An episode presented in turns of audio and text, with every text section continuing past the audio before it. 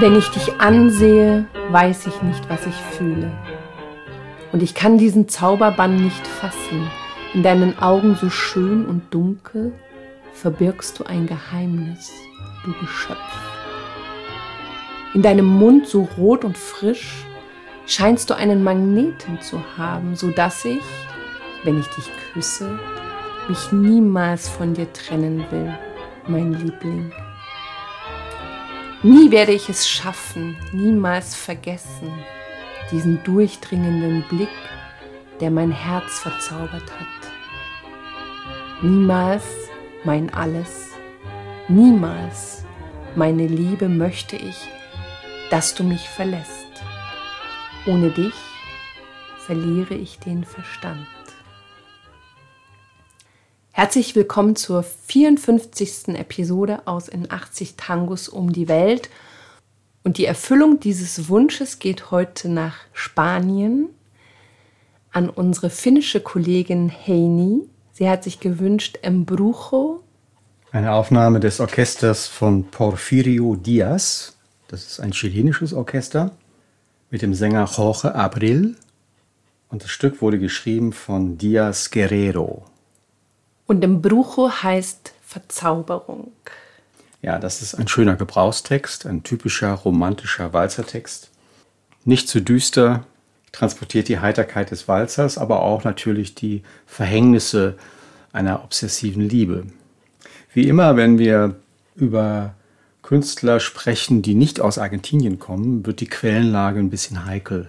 Also über Porfirio Diaz kann man einiges erfahren, aber die ganzen Beteiligten, zum Beispiel der Sänger oder der Komponist und Dichter, sind schwer zu recherchieren. Aber du hast einiges rausgefunden über den Orchesterleiter. Unter anderem, dass er einen Doppelgänger hat. Wenn man den Namen Porfirio Diaz eingibt, kommt man zuerst auf einen Mexikaner, und zwar auf einen Langzeitpräsidenten. Der war 31 Jahre lang mit einer kleinen Unterbrechung sieben Amtsperioden Präsident von Mexiko, Porfirio Diaz. Die Zeit hieß auch das Porfiriato. Und naja, ob der jetzt siebenmal demokratisch gewählt wurde, weiß man nicht so richtig. Ich denke mir, das war ein Diktator mehr oder weniger. Hat die Interessen der Großgrundbesitzer vertreten.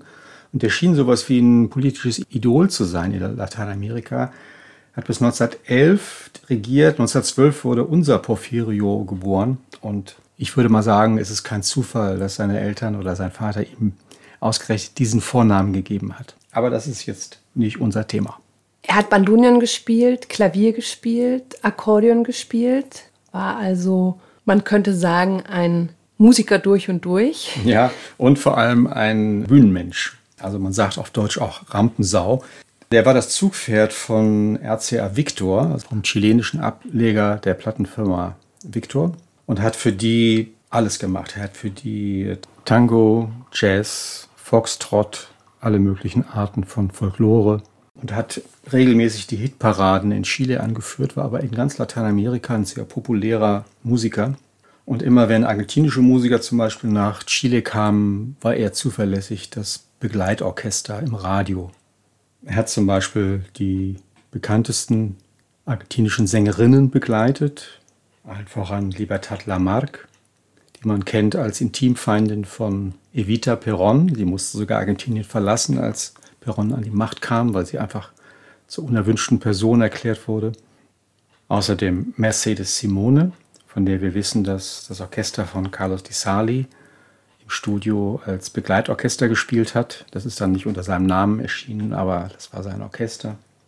Asukena Maisani, ein weiterer berühmter Name, Rosita Quiroga, das ist die Frau, für die ursprünglich mal die Milonga Sentimental komponiert worden war, was sie dann leider nicht genommen hat. Weil sie es nicht mochte. Ja. Aber Canaro auf den Zug aufgesprungen ist. Genau. Und Mariano Mores, weil der Name Canaro gefallen ist, war zehn Jahre Pianist bei Canaro, hat später eine große Karriere als Komponist und Orchesterleiter gemacht, hat tolle Kompositionen hinterlassen. Roberto Firpo kennen wir, Osvaldo Fresedo natürlich auch, hatten wir erst kürzlich einer anderen Episode. Und Hugo de Carril, ein Sänger, der vor allem nach dem Tod von Carlos Gardel der männliche Tangosänger überhaupt in Argentinien war. Und damit ihr eine Vorstellung bekommt, was für eine Rampensau das war, erzählt Raimund jetzt die Geschichte von der Stadionseröffnung. 1938 wurde das Nationalstadion in Santiago de Chile eröffnet, das dann unter der Militärdiktatur traurige Berühmtheit erlangt hat. Dort wurden politische Häftlinge zusammengetrieben und gefoltert und ermordet. 1938 war es noch was anderes, also das wurde mit großem Trara eröffnet und der Stargast war unser Porfirio Diaz. Und die Leute waren völlig ungeduldig, waren aus dem Häuschen und als er dann endlich aufgetreten war, schmissen die Männer ihre Hüte in die Luft und die Frauen seufzten begeistert. Und er ließ sich dann nicht nehmen, auf seinem Motorrad stehend, was auf der Bühne stand, hinter seinem Rücken Bandonion zu spielen. Also er hatte sozusagen Tricks and Stunts ohne Ende und eine seiner Spezialitäten war, dass er sein Instrument hinterm Rücken spielte. Und das war ein Riesenerfolg und legendär in seiner Künstlerkarriere. Das erinnert mich an Edgardo Donato, der wohl seine Geige immer in die Luft geschmissen hat und auf dem Beat aufgefangen. Genau, so weit ist Porfirio nicht gegangen. Ich glaube auch, dass das Hochwerfen eines Bandonions ein bisschen heikler ist.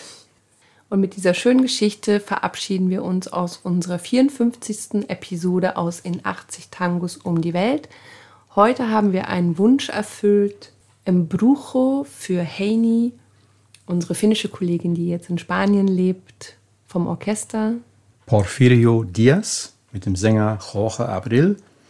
Komposition und Text von Diaz Guerrero.